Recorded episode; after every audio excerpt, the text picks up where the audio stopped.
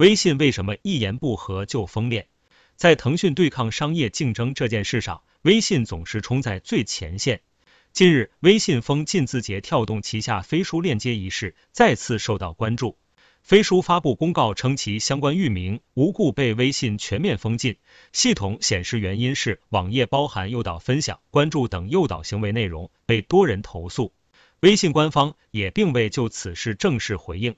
近年来，在微信中时不时就打不开其他互联网产品的链接，以示尝试。淘宝、抖音、快手、拼多多、微视、多闪等都在或曾在被封禁之列。事实上，从二零一八年头疼大战以来，字节跳动旗下几乎所有的产品都很难再在微信的流量池内传播。这场明争暗斗一直持续至今。回顾微信封禁外部链接过往，从二零一六年开始就陆续打击和处理违规的外部链接，更早时候还与淘宝互相封禁。不过，此封禁不同于彼封禁。七年以来，微信有针对快手、微视的基于微信生态的外链管制，也有针对抖音、飞书等头条系产品，以及钉钉、淘宝等阿里系产品的严防死守。那么，微信封禁诸多外链都出于什么原因？这背后，我们又能看到移动互联网的哪些发展节点？微信与淘宝到底谁封杀了谁？微信正式打击违规外链，要从二零一六年开始。当年四月，微信正式发布外部链接内容管理规范，介绍了具体规则，并公布八大类违规链接的管理和处罚方式。但在这之前，微信针对外部链接的管控早就进行了两年多。在更早的二零一三年，微信就与淘宝打起了封链战争。不过，最开始微信还属于被封的一方。二零一三年八月，淘宝先出手屏蔽了微信的淘宝客接口，到十一月。更是屏蔽了来自微信的所有链接。微信为什么一言不合就封链？微信好文分享第一章。据了解，当时淘宝有一个面向淘卖家的工具平台，提供包括统计分析、营销管理等第三方开发软件。一些卖家根据这个系统，在微信上建立店铺页面。通过这个页面，微信用户可以在微信上完成对淘宝店铺商品的一站式购买。淘宝率先出手，屏蔽了微信上所有指向淘宝的链接后，在微信的好友对话、朋友圈、微信公众号文章中均无法打开淘宝链接。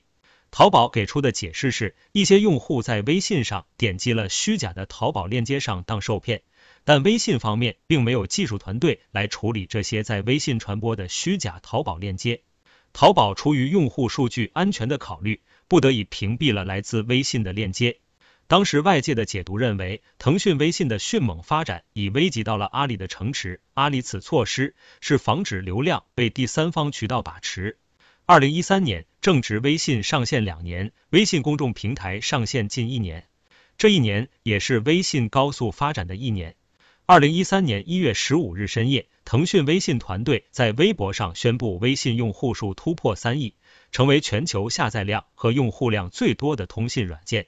九个月后，十月二十四日，微信的用户数量已经超过了六亿，每日活跃用户一亿。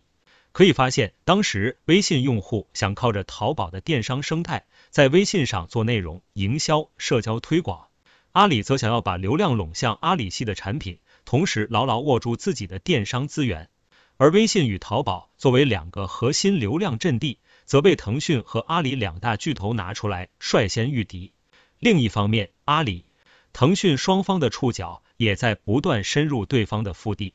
一边是阿里加速移动化，比如二零一三年九月二十三日，阿里还发布移动社交平台来往，这也是阿里新成立网络通讯事业部后首个对外正式亮相的集团和星级项目。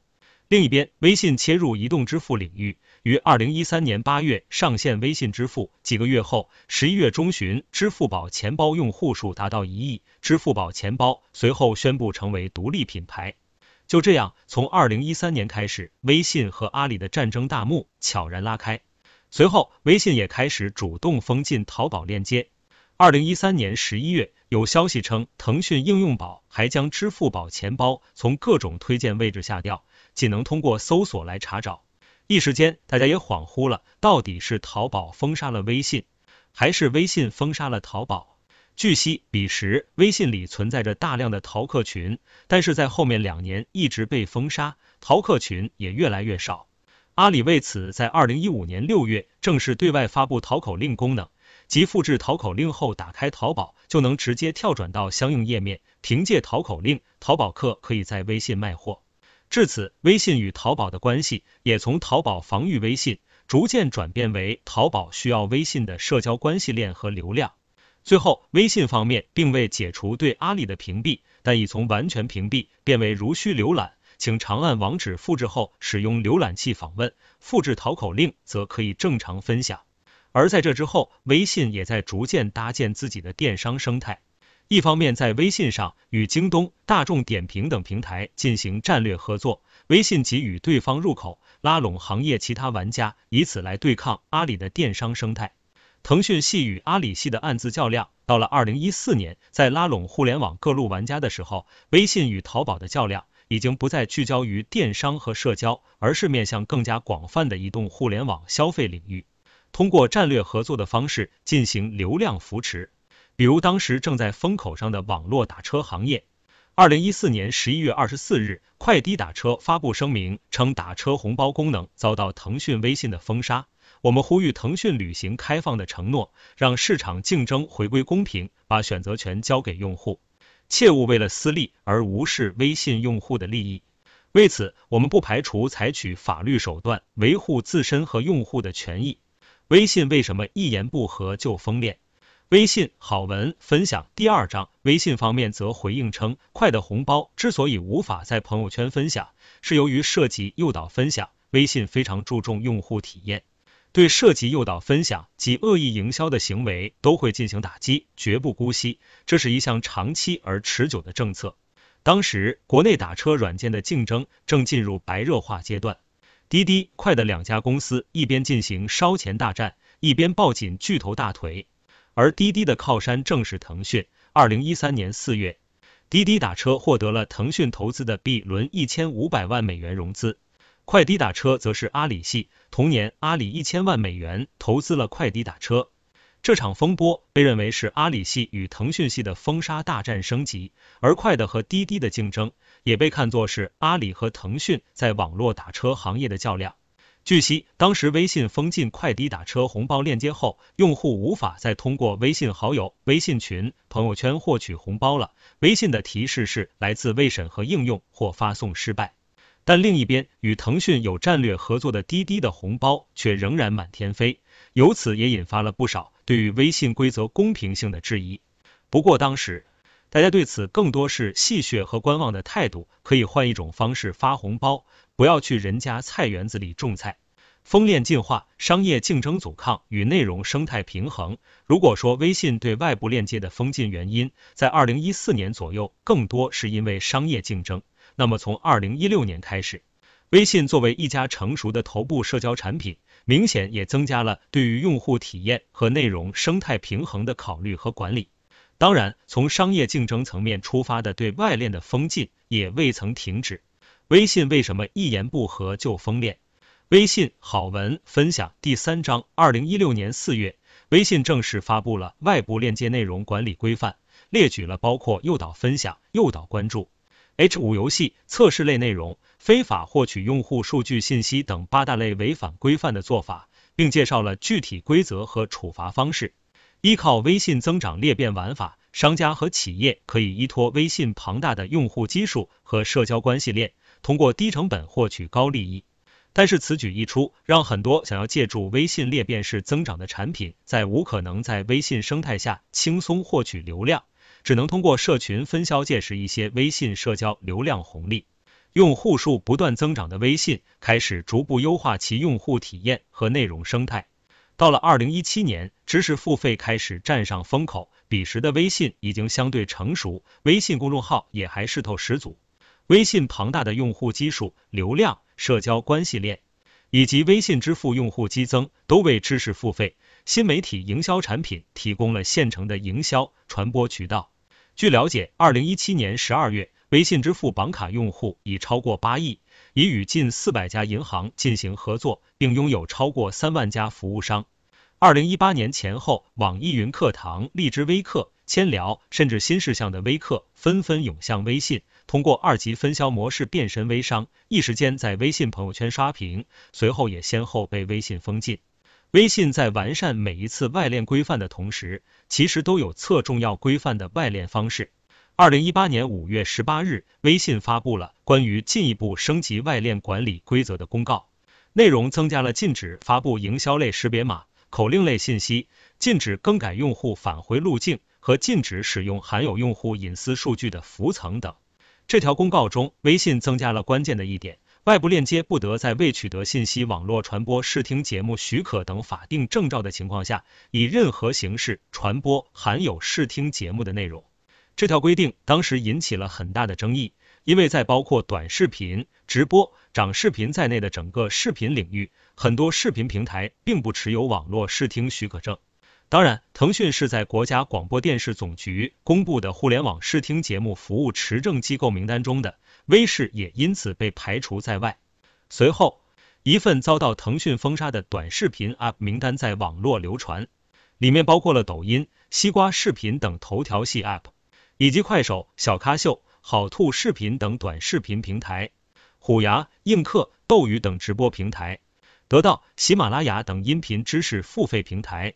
一时间，只要是会刷屏朋友圈，企图通过微信流量池获益的方式，几乎都被扼杀在了摇篮里。微信为什么一言不合就封链？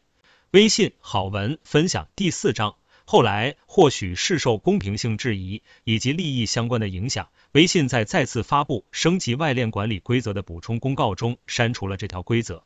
不过，也露出了微信对后来短视频平台内容封禁和管控的苗头。与头条系的对抗，在之后就是著名的头疼大战了。微信在先后封杀多个短视频分享链接后，于二零一九年一月二十七日发布了一条关于近期诱导违规及恶意对抗的处理公告，通报了外链在微信朋友圈违规推广的处理案例。其中提到滴滴、京东以测试、红包奖励等方式诱导用户通过微信分享给好友，同时也点明了今日头条以红包形式进行诱导分享拉新等。微信方面表示，测试和红包的分享均属于诱导行为，并且绕过对抗或反复对抗处罚更重，多次违规和对抗的主体将限制微信登录入口。对于重复多次违规及对抗行为的违规主体，微信将采取阶梯式处理机制。当时正值春节期间，互联网公司红包大战打得火热，微信此举一出，大力打击了以红包形式进行诱导分享拉新，以及使用二维码、文字链接和文本口令等绕过规则的行为。事实上，从微信二零一九年左右的封禁事件来看，头条系尤其抖音的崛起，加上微视难成才，已经对微信造成了极大的威胁。从数据来看，二零一八年八月，抖音全球月活用户数达到五亿，接近微信的一半。虽然是不同垂直领域的产品，但是同样作为巨大的流量池和入口，微信压力不小。如果针对快手、微视是正常的外部链接管制，那么针对抖音、飞书，则是明显的针对头条系产品的严防死守。而且目前微信已解封了快手，但是抖音等头条系产品依然未被解封。新浪科技测试发现，抖音无法直接分享到朋友圈和微信好友，快手可以分享到朋友圈、微信看一看、微信好友合群。分享到微信好友后，以小程序的形式呈现内容。B 站和快手是同样的分享呈现方式。昨日三月五日，原被微信全面封禁的飞书已被默默解封。目前，飞书相关链接在微信内可正常访问。但微信对飞书的 API 分享接口仍未放开，显示未获得分享权限。微信并未就此有相关说明或回应。事实上，近日微信也封禁了钉钉健康码和和班级相关分享链接，并在微信派公众号中公示了近期违规的其他一些第三方 App。微信表示，钉钉健康码因口令类信息分享被封禁，在钉钉整改后已恢复访问。但入班登记表链接仍处于违规状态。目前钉钉的各类邀请链接，包括复工邀请、在家上课邀请、好友邀请以及直播链接等均被封禁，无法在微信上直接打开。最严封链条例发布，九宫格难逃一劫。二零一八年，微信封禁三十多款视频应用后，网友喊话，请封一下拼多多，谢谢。事实说明，微信的封禁只会晚到，但不会缺席。就在二零一九年双十一前夕。十月二十八日，微信最新版的微信外部链接内容管理规范正式实行。升级后的外链规范被称为史上最严，新增了四类违规行为：违规使用头像、诱导或误导下载和跳转、好友助力、加速、砍价、任务搜集等活动，以及违规拼团。当晚，微信官方还公布了一批被封杀外链的名单，其中包括拼多多、云集等砍价产品。有趣的是，在官方文章中所展示的部分违规链接情况公示中，还出现了一些来自腾讯新闻、拼多。